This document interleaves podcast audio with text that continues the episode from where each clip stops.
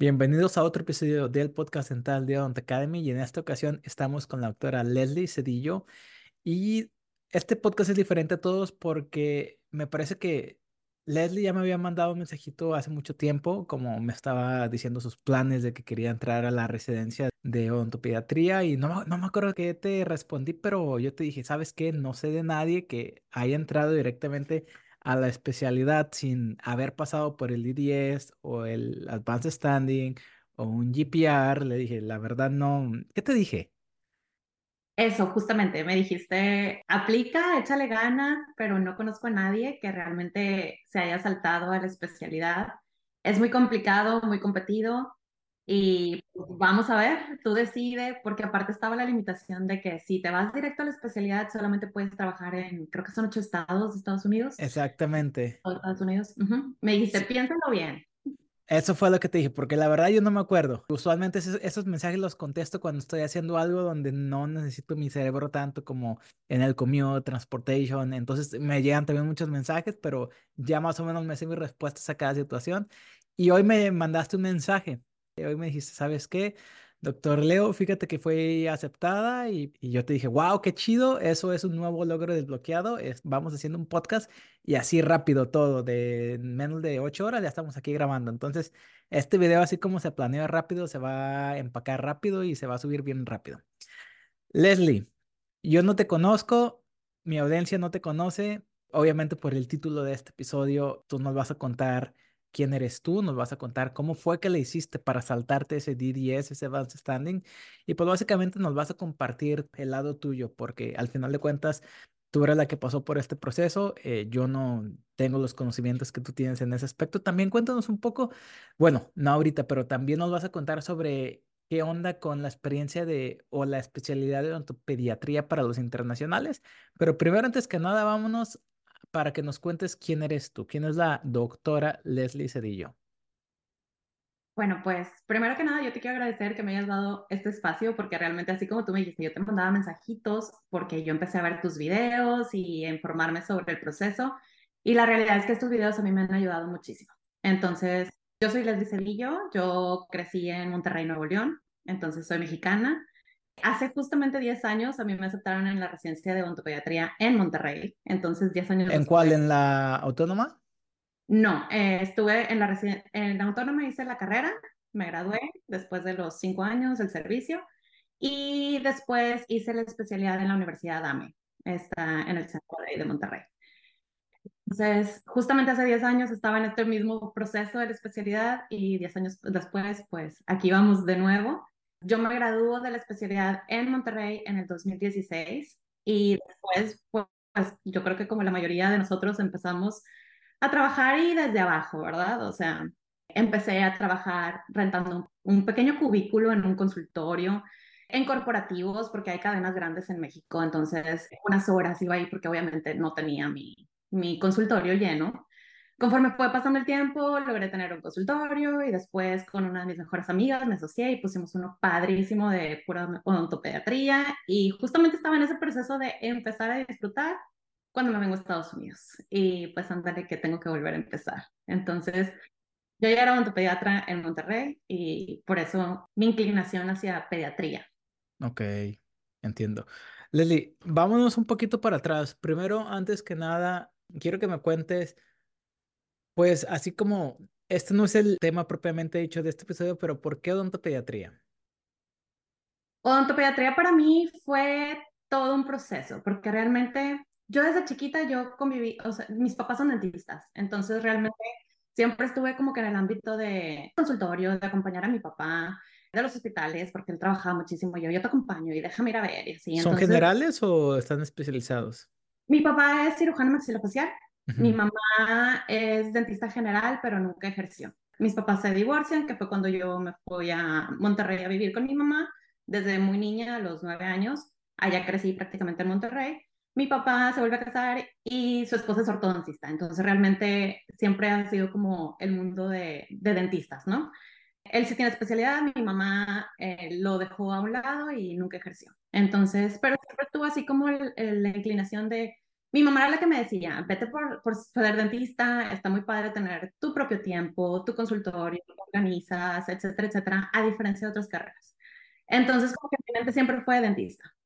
Entro a la carrera, los primeros dos años, pues, andaba un poco en la fiesta, entonces mi, mi promedio no es el mejor, el mejor de todos eh, de la carrera. Después ya me apliqué y me gradué muy bien, la verdad. Entonces, en el proceso, yo me di cuenta que, por ejemplo, a mí, Prosto jamás me gustó. O sea, desde que llegué a la dental, desde el encerado y todo eso, no era buena, no lo disfrutaba, lo sufría, no me gustaba, ¿no? El trato al paciente sí, entonces fui avanzando en la carrera, llegó a cirugía, a mi cirugía me encantaba, o sea, todo lo que era así sangre, sacar el diente y todo eso, me encantaba. Yo llego a mi casa, le digo a mi papá de que déjame ir contigo a las cirugías, déjame entrar contigo al quirófano, porque yo quiero hacer cirugía maxilofacial como tú. Entonces, mi papá al inicio me dijo, va, vente los fines de semana, porque mi papá vive aquí en la frontera en Reynosa. Entonces me dijo, los fines de semana, eh, yo programo cirugías, entras conmigo a quirófano, ves cómo está la onda. Claro que la primera cirugía me desmayé, obviamente, porque abrió todo por cráneo. Y después seguí continuando y me gustaba mucho, hasta que mi papá me dijo, mira, mijita, yo seguía con lo mismo que quería maxilofacial, ¿no? Estaba ya en octavo semestre y mi papá me dijo, mira, mijita, cambia de, de, opción porque no hay manera en que yo te vaya a mandar a maxilofacial. No tienes el carácter para maxilofacial.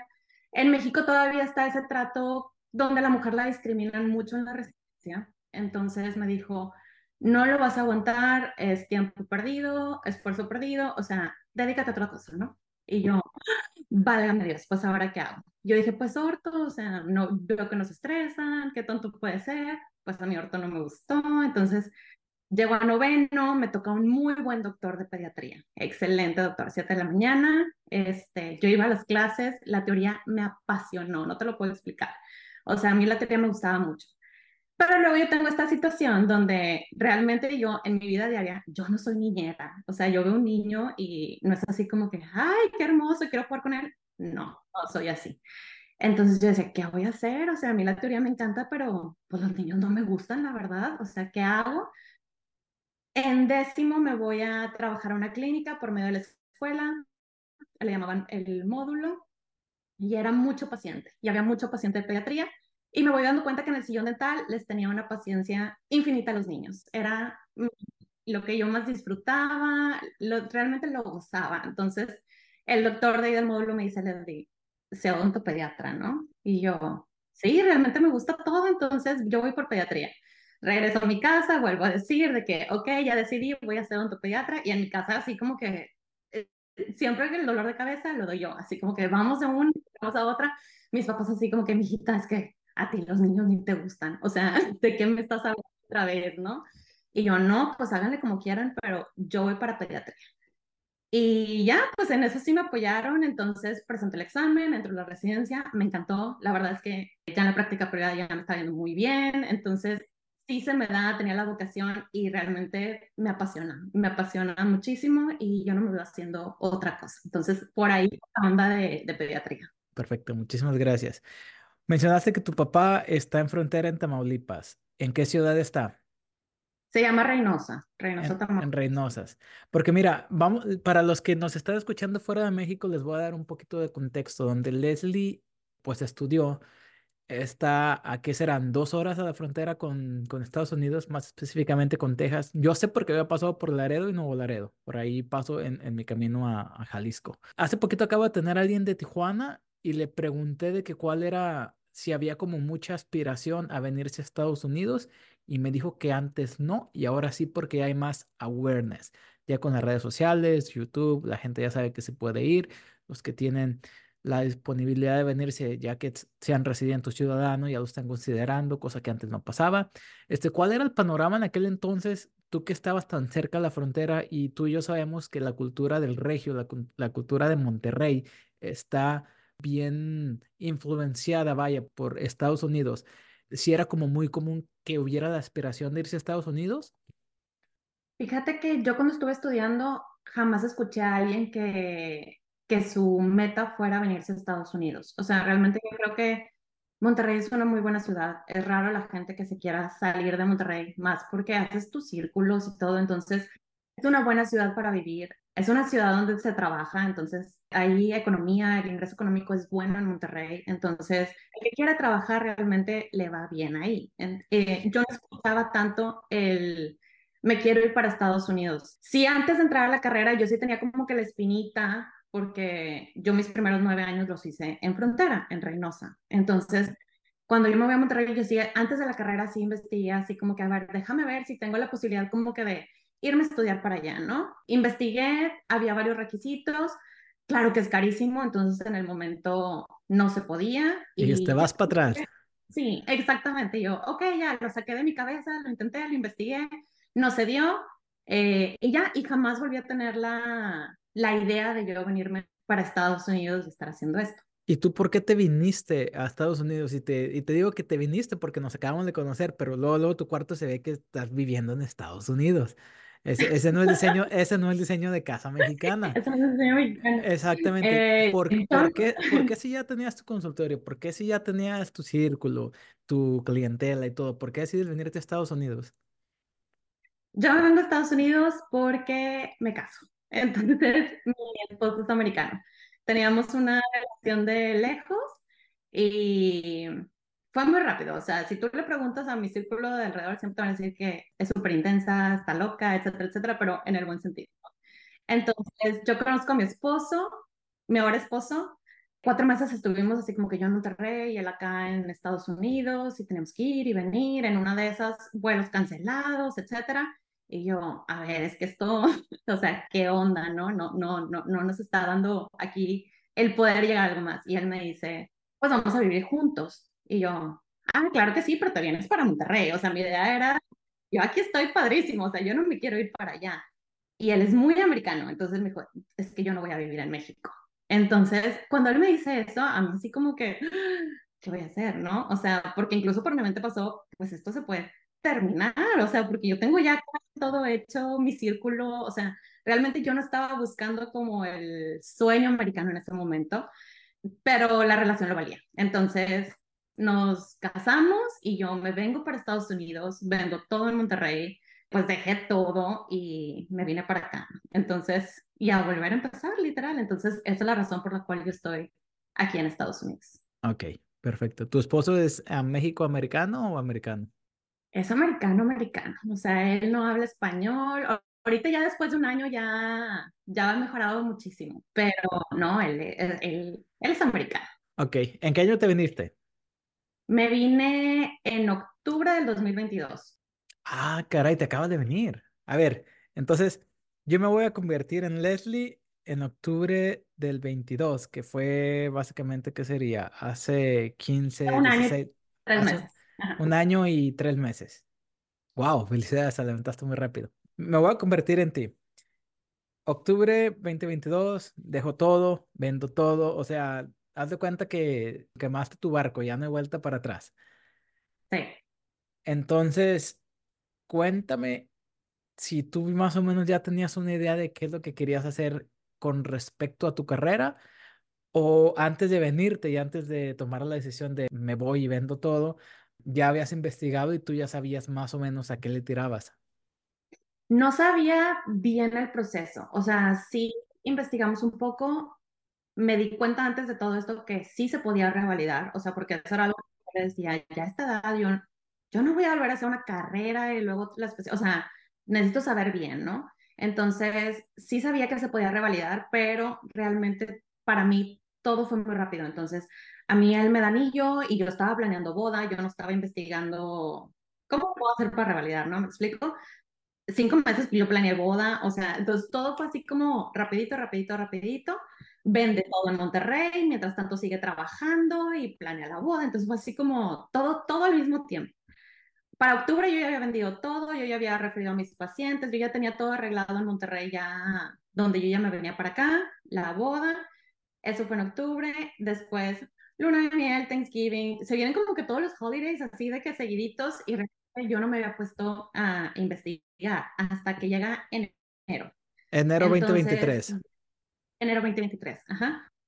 el 3 de enero, me acuerdo perfecto. El 3 de enero le digo a mi esposo, a ver si, ok, ahora sí, dime qué es lo que tengo que hacer, ¿no? Vamos a ponernos a ver. Estábamos en la noche así investigando, me doy cuenta de que primero que nada, tienes que tener un dent pin. Y yo, ¿qué es el dent? O sea, desde el ¿qué es el dent pin? Así en enero 3, yo investigando. Después del dent necesitas el TOEFL. Y yo, ok, o sea, déjame ver qué onda con el TOEFL. Me meto a la página y me doy cuenta que había un TOEFL a las 8 de la mañana el día 5 de enero. Uh, hago el booking del TOEFL, que era un, prácticamente un día y horas después, ¿no? Eh, en mi cabeza, yo hacía que yo, cuando estaba en la prepa, yo había hecho el TOEFL y me, claro que la grabadora y papel y lápiz y así, o sea, nada que ver a cómo es el TOEFL ahorita, ¿verdad? Entonces yo dije, me, me había ido bien y yo, el TOEFL no creo que sea el problema, entonces así a los dos días puse el TOEFL, voy al TOEFL, muy diferente de cuando yo lo había tomado hace 16 años, obviamente. En el momento del TOEFL tuve ahí varias situaciones donde no sabía ni siquiera la estructura del examen. Entonces yo llego al examen sin saber qué onda con el TOEFL, me di cuenta que hay una parte de speaking que en mi cabeza jamás había pasado, que los breaks están como que bien determinados, no es como que quiero ir al baño, y, o sea, yo perdiendo tiempo por cuestiones así, pero bueno, al final llega el resultado y saco el 100 que necesitaba, así, 100 cerrado. ¿Sacaste el 100 con dos días de antes? Bueno, es que tú ya sabías, tú eres de frontera. O sea, de la, ajá, exactamente. Entonces, y ya así mi esposa que gracias al cielo, porque yo cuando salí le dije, pues me dice, oye, necesitas 100. Estuve investigando y necesitas 100. Y yo, híjole, pues el 100 la verdad es que no sé, pero pues si no lo volvemos a, poner. Y ya llega el examen y 100, cerradito. Y yo, ok, con esto ya me quedo, ya tengo el TOEFL y empiezo a estudiar para los boards. Entonces de ahí en enero empiezo ahora sí a estudiar para los boards. Eh, me doy cuenta que el ciclo se abre para el Advanced Standing en marzo. Entonces yo dije, ok, no tengo tiempo para estudiar para los boards, ¿cómo le hago? Pues súper intenseando, dos meses estudiando para los boards, puse mis boards el 25 y el 27 de marzo, que eran finales. Eh, ese día los presenté, llegaron los resultados a mediados de abril más o menos, pasé los boards y ahora sí, ¿qué tengo que hacer? Porque yo realmente esos dos meses me enfoqué a, tengo que pasar el board. Y para mí era como, pasas el board y todo se hace más fácil. Y me di cuenta que claro que no. O sea, el board era simplemente un pequeño requisito. De ahí empiezo a juntar cartas de recomendación, tuve que ir a Monterrey a recolectar documentos, etcétera, etcétera, etcétera. Entonces hago toda mi aplicación y aplico en mayo para el Advanced Standing. Entonces apliqué a 10 escuelas. Mis aplicaciones, la, la, verdad es que después me doy cuenta de muchas cosas que a lo mejor... errores muchos errores, muchísimos errores. O sea, desde que, por ejemplo, las supplemental questions son súper importantes y la universidad te la pide, para mí, supplemental es como opcional, era sí, no, ok. El ensayo ese de mil palabras, claro que yo no lo tenía. Por supuesto que esas universidades ni siquiera me llamaron, o sea, entonces, muchísimos errores en la aplicación por no haber investigado todo con tiempo. Después, viendo videos, me di cuenta de que, ay, si tan solo hubiera hecho esto antes, ¿no? O sea, todo el mundo lo dice. Entonces, aplicó en mayo para el Advanced Standing y la primera invitación que me llega fue de UAB. Entonces, junio eh, era para el bench test. Y yo, ¿qué es un bench test? Investigando, te mandan lo que te piden. Y pues claro que es prosto, ¿no? O sea, de que prepara para coronas. Y yo viendo puros niños, no tenemos líneas de terminación, no tenemos absolutamente nada en las coronas. Entonces, pido todo por Amazon, empiezo a practicar en mi casa porque como buena persona que creció en Monterrey, no soy coda, soy ahorrativa. Entonces yo dije, yo no voy a pagar cursos de bench porque claro que luego te vas a dar cuenta que, eh, Stevenson y así, carísimos todos. Entonces yo, ok, yo sola viendo videos en YouTube, practicando y todo, voy al bench, me va muy bien. Y en ese bench, el director del programa de UAB, el actual, el del programa internacional, es un ontopediatra. Entonces yo me acerco con él y le digo que yo soy odontopediatra, a mí realmente me encantaría pediatría, pero pues cómo está la onda, ¿no? Ahí en esa entrevista, él me dice, es complicado, o sea, eh, obviamente si tú haces primero el advanced standing, vas a tener muchas más posibilidades después de entrar a un programa de pediatría. Pero me dice, si lo quieres intentar, UAB tiene dos spots específicos para internacionales en la especialidad de pediatría. Entonces, ajá, a mí me dice eso, yo llego a mi casa y lo primero que hago es abro paz. Entonces yo, ok, vuelve a hacer todo el proceso que ya había hecho para Kappa ID, me di cuenta que, que Era se- misma, la misma estructura. es la misma estructura, ajá. Paz ya se había abierto en mayo, o sea, otra vez iba tarde, ¿no? Para todo. Este, pero si él no me dice eso, creo que a, a mí jamás me hubiera entrado como la espinita. Ajá, entonces me dice, UAB tiene dos spots exclusivos para internacionales y yo, es una oportunidad, o sea, entonces lo quiero intentar, ¿me explico? Y de ahí nació como el, déjame intento ambas rutas y después todo se va complicando en el proceso porque si estás aplicando a dos programas es como tienes entrevistas y te aceptan y luego tienes que pagar unos depósitos, pero luego está esto, entonces así el proceso se fue un poco largo, pero así es como yo apliqué a Paz. Entonces, como yo ya había aplicado a 10 escuelas en KPID, dije, ya me han dicho que era muy complicado el irme directo a una especialidad y dije, ya no voy a gastar tanto dinero en Paz, solamente elegí cuatro escuelas, que fue UAB, a San Antonio, por estar en Texas a mí me quedaba cerquita, BU, también lo intenté, y Rutgers. Esas son las cuatro que yo aplico por... ¿Por qué aplicaste a esas escuelas en específico? En esa escuela, una, porque está muy limitada las escuelas a las cuales tú como internacional puedes aplicar si no tienes el D10. O sea, yo me tuve que ponerse una lista, más aparte, como yo ya estaba en contrarreloj de todo, hay unas que te piden exámenes extras, como el ADAT o el GRE o Casper o algo. Yo ya no tenía tiempo de hacer absolutamente nada. Entonces, con los requisitos que yo tenía, tuve que empezar a buscar a qué escuelas podía aplicar. Y de esas voy a, ok, déjame ver cuántos residentes aceptan, porque pues no quiero, o sea, no quiero aplicar una escuela que acepta dos residentes cuando al mismo tiempo está otra que acepta a lo mejor nueve, ¿me explico? Entonces era como, déjame ver cuáles son las que más aceptan. Y de las cuales yo había escuchado ya después viendo videos de que, ok, aquí como que alguien sí lo logró, etcétera, etcétera, porque también en el camino vas conociendo muchísima gente, o sea, yo la verdad es que digo, Dios es bien grande, me puso personas así que fulanito de tal conoce a alguien que estuvo en el programa y te van recomendando y todo eso, entonces empiezo a escuchar donde sí, sí se habían aceptado en alguna ocasión internacionales. Entonces, realmente por eso fueron esas cuatro escuelas a las que yo apliqué.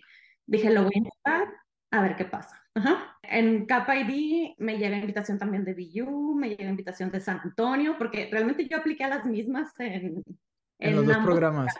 Oye, un paréntesis. Me imagino, yo creo que la respuesta es no, pero una especialidad no se da cuenta que estás aplicando el Advanced Standing. No, ¿verdad? Porque son dos cosas completamente distintas, dos departamentos distintos. El departamento de admisión es distinto, los que toman las decisiones son distintas, los que van a las entrevistas son distintos, ¿verdad? Sí, todo es distinto. Eso también era un rumor que yo había escuchado, pero yo dije, pues ni modo, estas son las escuelas que yo puedo y déjame ver qué pasa. Entonces, yo realmente la repetí, porque esas cuatro yo las tenía en KPID, fueron las cuatro que yo elegí para Paz, fueron las cuatro que en KPID me hablaron para entrevista también, o sea, las cuatro me invitaron a entrevista, y en Paz, dos de ellas, que fueron UAB y BU. Entonces, uh, Rutgers me mandó carta de rechazo, San Antonio ni siquiera me contestó, así como el no me llames, yo te llamo, ¿no? Entonces nunca Ok. supe de San Antonio. Ok, te voy a pausar aquí porque es mi responsabilidad no darle ansiedad a las personas que te están escuchando en este momento, porque te estoy escuchando y estoy todavía, la palabra es anonadado sobre qué tan rápido te aventaste todo el proceso. Tú llegas el 3 de enero eh, del 2023, ahorita estamos a casi 13 meses después de que tú de- decidiste, ok, vamos a echarle ganas y tú ya tienes tu aceptación en una especialidad. Entonces, eh, tú eres una outlier. Esto no, eh, lo que tú hiciste no lo puede hacer cualquier persona y si tú que estás escuchando antes de que te dé ansiedad, este número uno, ella ha vivido en frontera. Ella ya sabía inglés y lo dominaba bien. Eso de dos días de haber ido al TOEFL estuvo muy bien hecho, pero pues tú ya hablas inglés desde niña, ¿verdad? Sí, Y aparte, pues tu inglés fue tan bueno porque tú ya estabas saliendo con un americano y pues toda la comunicación era en inglés. Entonces, por ahí ya vamos bien. Por la segunda, yo creo que el hecho de que tú ya eras especialista te ayudó mucho. A lo mejor si alguien en la misma situación en la que tú estás, pero sin la especialidad, a lo mejor esa persona no puede replicar esa velocidad. Entonces también es el hecho de que tú ya te habías ganado tu currículum, tu experiencia y pues obviamente tiene sentido que de pediatría llegas a pediatría. Y este número tres, me da la impresión, porque me da la impresión de que tu marido te dijo, concéntrate en eso, yo me encargo de todo lo demás. Entonces no sé si tenías como que el apoyo y de que podías estar 24/7 en tu casa estudiando y no tenías que ir a trabajar a un 9 por 5 y que mentalmente quedabas como cansado y fatigado, que es como mucha gente que lo intentamos o lo están intentando, tienen que proveer su propio, pues, exámenes y todo eso. Es verdad, porque mi esposo me apoyó al 100 en todo, más aparte, yo traía ahorros de lo que yo había vendido en Rey. Entonces, este año, sí, él me dijo, yo al 100 con gastos y todo, tú enfócate a... Él le vio lo que uno, tu pediatra gana, le dice, no, esto va a ser una inversión, un gasto. es lo que yo le digo, le digo, tú, tú le apostaste a la inversión, no, no es cierto. Este, eh, pero sí, sí tenía, desde el inicio tengo el apoyo al 100 de mi esposo. De hecho, yo acabo de regresar a trabajar hace poco, o sea, no, no gran cosa. Entonces, ahora sí estoy con el horario de 8 a 5 y todo eso, pero si yo hubiera tenido el, trabajo desde el inicio, no hubiera podido ir a, esa velocidad. Yo lo que sí me di cuenta yendo a las entrevistas de la especialidad es que la mayoría ya tiene una especialidad. Sí había uno que otro recién egresado o con la carrera, yo hablando de internacionales, porque obviamente cuando vas a la especialidad como que compites con los americanos, ¿verdad? Pero eso es, diferente. Pero de los internacionales, la mayoría de los que invitaban o ya habían hecho el, el AEGD, el uno o dos años, o el GPR, o ya eran especialistas en su país, había muchos odontopediatras, cirujanos maxilofaciales eh, aplicando para pediatría. Ajá me topé con endodoncistas que estaban aplicando para pediatría. Entonces, la mayoría realmente ya traía una especialidad previa de su país o ya había hecho uno o dos años aquí de algo extra. Pero también había uno que solamente tenía la carrera. Entonces, sí vi un poco de todo, pero sí predomina más quien ya trae una, una experiencia previa, siento yo, de, especialista. Eh, ajá. Perfecto, muy bien. Entonces, ahora sí ya me voy a ir bien de lleno a eso que me acabas de mencionar. Para los que nos están escuchando, Leslie es una outlier. Leslie, felicidades. Estuvo bien fregón lo que hiciste. Yo nunca había escuchado de alguien que se aventara así de rápido, así de maratónico. Entonces. Pues sube y baja como todo. Hubo momentos donde yo estaba deprimida en el cuarto y Sí, pues sí, pero pues oye, 13 meses en vez de, en vez de cuatro años y medio que me aventé yo. no, yo, es que también la edad, la edad, ¿no es cierto? Pregunta, ¿cuántos años te vas a aventar? ¿Son dos? Son dos años. El programa de UAB, el, esos dos spots exclusivos para internacionales, era un programa de tres años. No hay, no hay oportunidad tú como internacional que termines en dos años. Entonces, en BU eran dos años. ¿Qué es donde quedaste? Boston University. En Boston, ajá. Ese fue realmente fue mi big deal, así como que a la hora de hacer el ranking, eh, cuál pongo primero, porque en paz tú tienes que arrancar, o sea, no es como es el match, ajá. No es como capaz de que te llegan las aceptaciones. Eh, paz es un día, tú te das cuenta si quedaste, si no quedaste y en dónde quedaste. Entonces, tú tienes que arranquear las universidades donde te entrevistaste. Y para mí ese año fue como el deal breaker. O sea, yo dije, si tengo la oportunidad de terminar en dos años, pues la voy a tomar porque tengo que pedir un loan, que un año extra que no trabajo, es un año extra que no estoy pagando mis loans, o sea, todo se va como que a futuro, ¿no? ¿Me explico? Entonces, por eso elegí yo uh, BU como número uno. Oye, y pregunta número dos. Me imagino que te dan un stipend porque vas y atiendes emergencias o vas y haces hospital. Ahí va. Por ser internacional, no.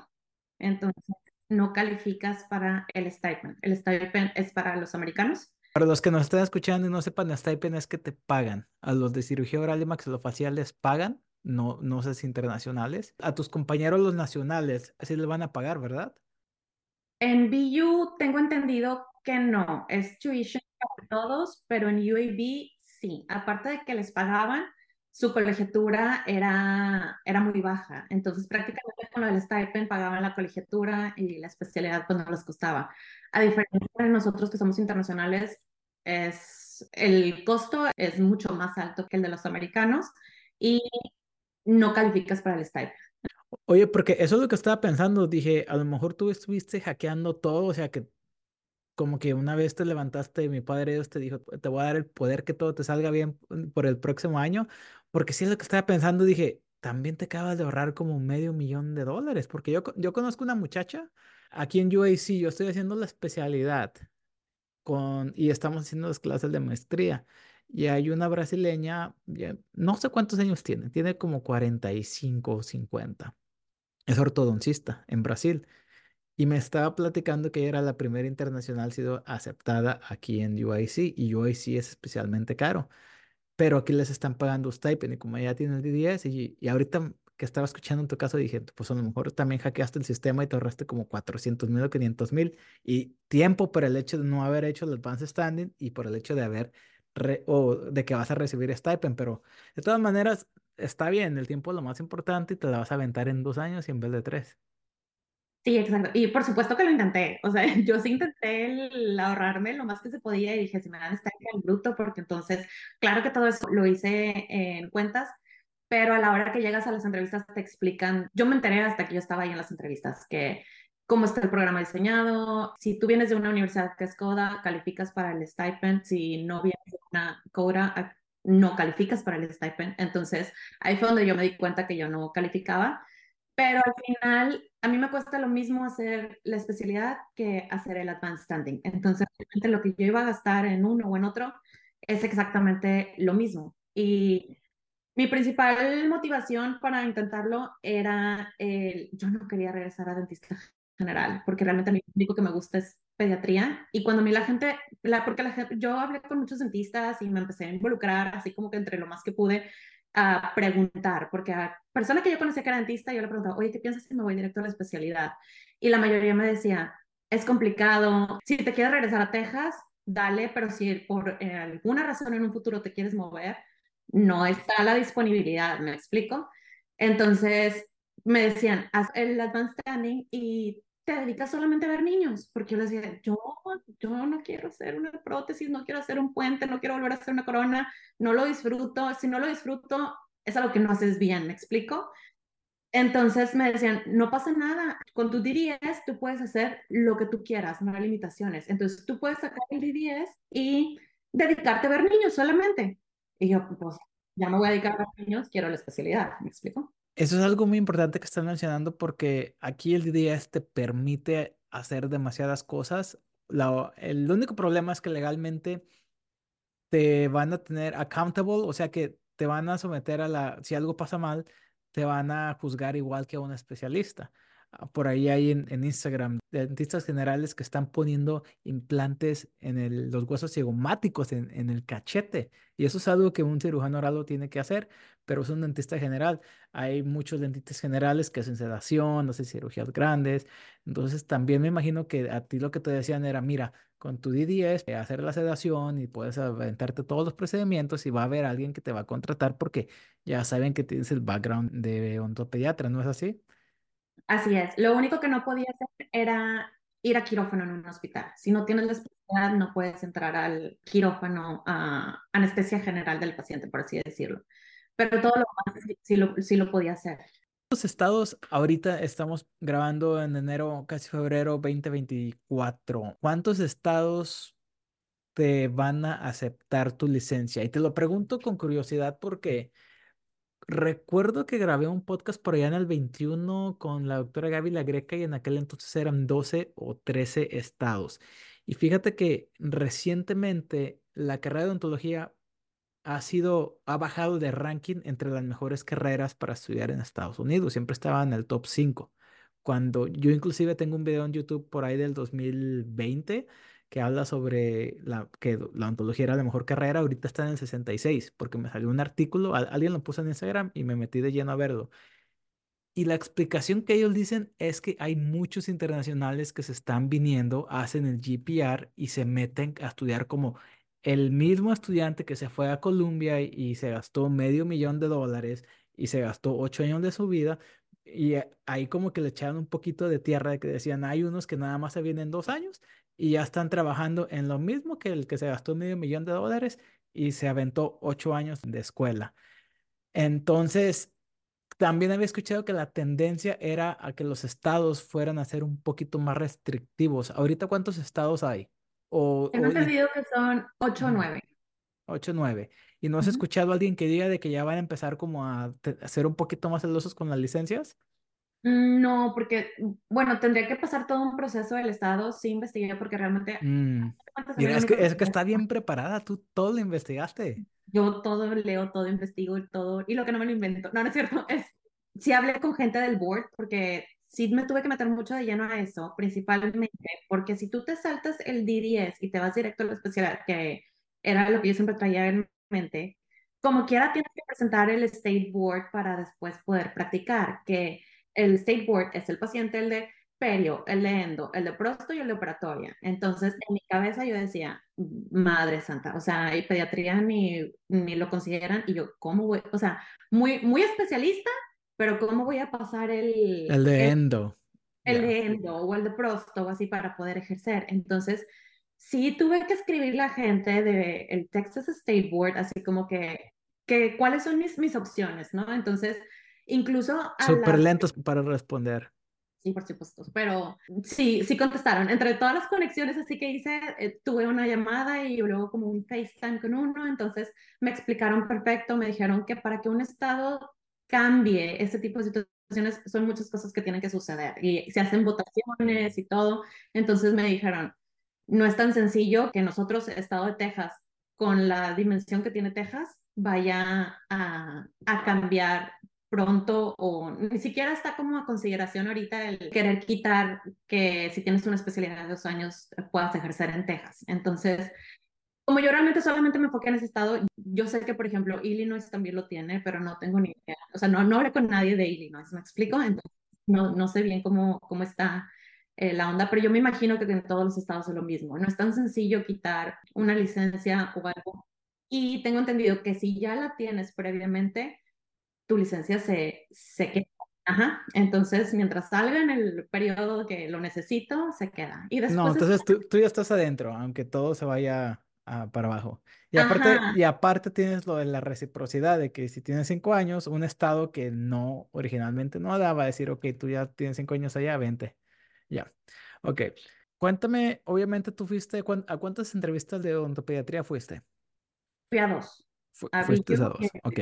Ok dentro del gran, gran, gran, gran este rango de especialidades que hay, de hospitales y todo eso, que no sé cuántos vayan a ser, me imagino que más de 40, 50. La realidad es que tú fuiste a dos y a lo mejor la experiencia que tú tuviste va a ser un poquito subjetiva.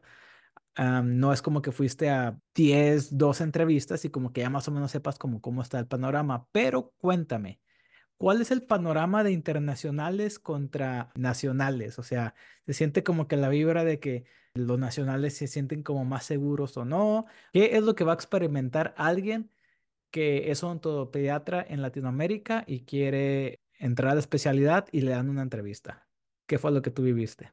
Realmente creo que es un ambiente muy sano, creo que esa es la palabra, porque a comparación, yo, yo que viví los dos procesos del KPI al PAS, Papá es, un proceso muy egoísta, siento yo, como que todo el mundo está viendo como competencia los grupos ahí, incluso los de WhatsApp, porque yo estoy en todos, o sea, yo así, grupo que existe, grupo en el que yo estoy, porque todo leo, todo, todo quiero saber, ¿no? La gente, los que están participando, vienen muy bien preparados, la mayoría está bien preparado, pero aparte son egoístas, o sea, me pasó en una de las actividades que fui, ajá, que fue San Antonio, de hecho, hacen como batches eh, y a mí me tocó en el primer batch. Entonces los de mi batch, así como que, pobre de que le diga al que sigue lo que viene, porque nosotros vinimos a ciegas, o sea, ¿de qué estás hablando? Todos estamos aquí en el mismo proceso, si nos tocó antes, pues a lo mejor alguien te puede ayudar, me explico, si el ambiente cambia mucho, o sea, en paz no me pasó así. Obviamente hay mucho mayor cantidad de americanos que de internacionales en las entrevistas, eso es definitivo, no le hablan a tantos internacionales para entrevistarlos para la especialidad, o sea, pero a la hora de que estás ahí, todo el mundo platica contigo y de dónde eres y, ay, qué padre, y cuántos años llevabas, ah, ok, y si quedas luego me ayudas, me decían, y yo, por supuesto, sí, me explico. Entonces, no estaba como el celo, ¿me explico? Más aparte que, por ejemplo, para la especialidad, no sé si a ti te tocó en sí que, pero vas a la entrevista y te planean una noche social antes. el social. ajá, el social. Entonces, eso está súper padre porque es como un icebreaker donde conoces a los que están, te da chance de platicar con los residentes, con tus demás compañeros, no estás así como que llegas directo a la entrevista y todos son tu competencia, no sé, o sea, eh, funciona, creo que el social para hacer el ambiente ameno al día siguiente, que ahora sí tienes las entrevistas. Entonces, eso fue lo que yo noté. No hay, yo no vi un celo realmente de los americanos hacia los internacionales. Siento que a lo mejor en el interior sí saben de que ellos tienen mayor posibilidad que tú de quedar, o sea, eso es porque incluso ahorita que ya me aceptaron y todo, me dijeron unas personas que en las conexiones que hice de que me da mucho gusto que hayas quedado, así como que no pensé que lo fueras a lograr, ¿me explico? Qué bueno que sí quedaste, estoy muy emocionada, etcétera, etcétera, wow.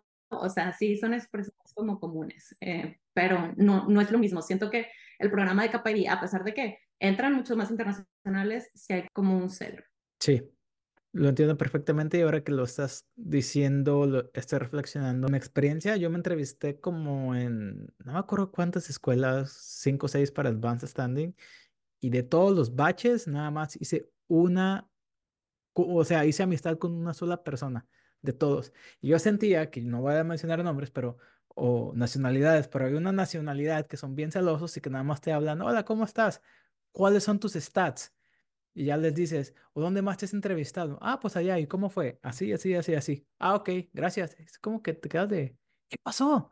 Y pues me caen gorditas eh, los de esa nacionalidad, como que nomás, si tienen algo que pueden sacar de ti, lo hacen y ya te desechan. Exactamente cuando me estuve entrevistando para Pro, yo nada más apliqué a tres lugares, este, fue las tres entrevistas y acabamos de ir a la conferencia en San Diego hace poquito y estuvo súper chido porque, hey, ¿qué onda? ¿Cómo estás? Si te quedas hablando con ellos, le das un abrazo, ¿cómo te va en tu escuela? Entonces, yo sí conocí como a cinco o seis personas y como de, o sea, horas platicando con ellos de que, oye, qué chido que te quedaste acá y así, y así. Sí entiendo lo que me estás diciendo. Y pues, ¿cuándo empiezas? Primera de julio empieza el programa, entonces pues tengo que ver toda la, mudanza y eso, entonces sí, el primero de junio, eh, de julio, perdón, es el inicio del programa al parecer. Todavía, hasta ahorita tengo entendido que BU todavía tiene el post-match, entonces no nos han mandado bien como el itinerario, qué es lo que se tiene que hacer, etcétera, etcétera. Yo creo que van a llenar sus spots primero y después nos avisan a todos qué sigue pero hasta donde yo sé es primero de julio. Ok, perfecto. Leslie, muchísimas felicidades. Te acabas de aventar algo maratónico y este, yo creo que si hubiera como un, un museo de la fama de la NFL dental, yo creo que tú serías el Tom Brady de haberse aventado el, el proceso en 13 meses.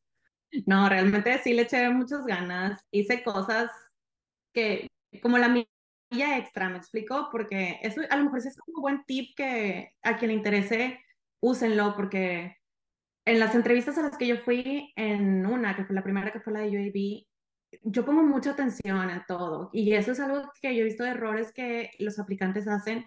No leen, no, no, yo no sé qué pasa, pero como que no están enfocados. Entonces, una residente dijo así en la plática inicial de que si a alguien le interesa hacer shadowing, estamos abiertos. Y yo, shadowing, ¿me explico? Mandé un mail a UAB, les dije que me dan oportunidad de ir a hacer shadowing porque como internacional yo me quiero poner en la... Me explico, quiero que me conozcan y como yo me la jugué porque Paz fue ahorita en enero y mis aceptaciones de KPID las tuve que rechazar porque empezaban en enero y yo no quería pagar un semestre para enterarme después si sí o si no. O sea, realmente es roll the dice. Entonces yo dije, si me la voy a jugar, quiero tener así el mayor porcentaje de éxito posible. Entonces yo escribí un mail, pregunté que si podía hacer el shadowing, me mandaron los pasos para hacer el shadowing, me dijeron que sí, el proceso se tiene que cumplir, me explico, entonces HIPAA, etcétera, etcétera. Entonces hice todo, me fui tres días al shadowing en UAB porque me dieron la oportunidad, se portaron lindísimos, yo no te puedo explicar, o sea, realmente vale mucho la pena. Y te pones en el spot donde hiciste un buen trabajo, me explico, estás dándoles a entender que te interesa. Y algo que me llamó mucho la atención es que los recientes me dijeron, es que nunca nadie había venido. O sea, siempre lo decimos, siempre damos la opción, pero o no hacen los pasos o no les interesa. No es nada complicado, es ponerte unas vacunas, hacer un papeleo, o sea, realmente es algo que, que se puede hacer. Y cuando a mí me dijeron de que eres la primera que realmente viene, y yo, se les está yendo de las manos una oportunidad, ¿me explico? Entonces, sí, el poner atención y aprovechar oportunidades, creo que te abre muchas puertas, muchas, muchas puertas. Entonces, sí sería un tip así como, haz todo lo posible por, por quedar, o sea, por, ponerte en el spot, porque te vean, porque destaques a comparación de los demás, porque todos son muy buenos, todos tienen credenciales que incluso volteaba y yo, ¡Ah! válgame Dios, estos vienen con unos, uh, el GPA de que excelentísimo y yo decía, no, pues, o sea, ¿con, ¿con quién me vine a meter, no? A competir.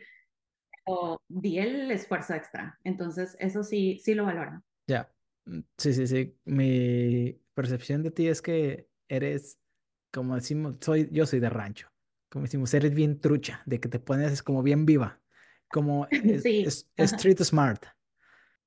Ajá, sí, exactamente, así justamente, porque pues es lo que yo deseaba, yo no quería pasar por otro proceso, ¿me explico? Entonces, a veces no es el que tiene el mejor GPA, el que tiene el ocho publicaciones, porque de repente digo, bueno, yo tengo ocho publicaciones y tengo esto y tengo lo otro, y yo, pues, yo tengo actitud, no, no es cierto, o sea, entonces, este, pero sí, aproveché muy bien mis, lo que me ofrecieron, me explico, lo que se me puso en la mesa cosa que, aproveché. Y al final, pues dio resultado. Estoy, estoy muy contenta. Realmente es lo que siempre había deseado. O sea, si tengo que volver a estudiar, si lo tengo que volver a hacer, me da mucho gusto que sea como lo que a mí me apasiona, porque no me voy haciendo otra cosa. Eso es, eso es bien importante.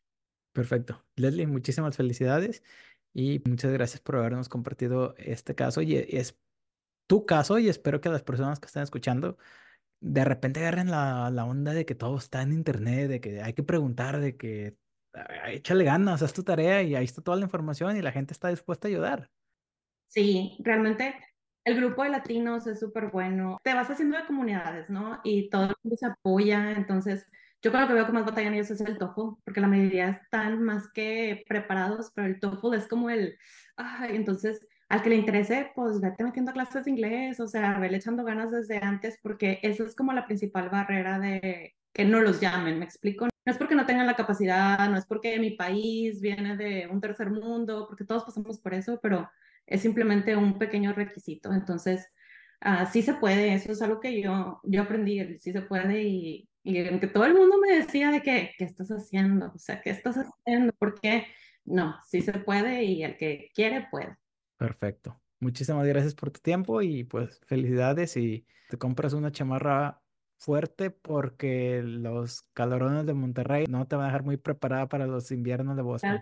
Eh, sí, ahí, ahí, luego te platico cómo me vaya dentro del programa y el frío. Sale pues. Leslie, muchísimas gracias. Y pues ahí lo tienen gracias, amigos, la doctora Leslie con su ingenio, ganas de salir adelante y su astucia. Leslie, muchísimas gracias. A ti, que tengan buena noche. Bye. Bye.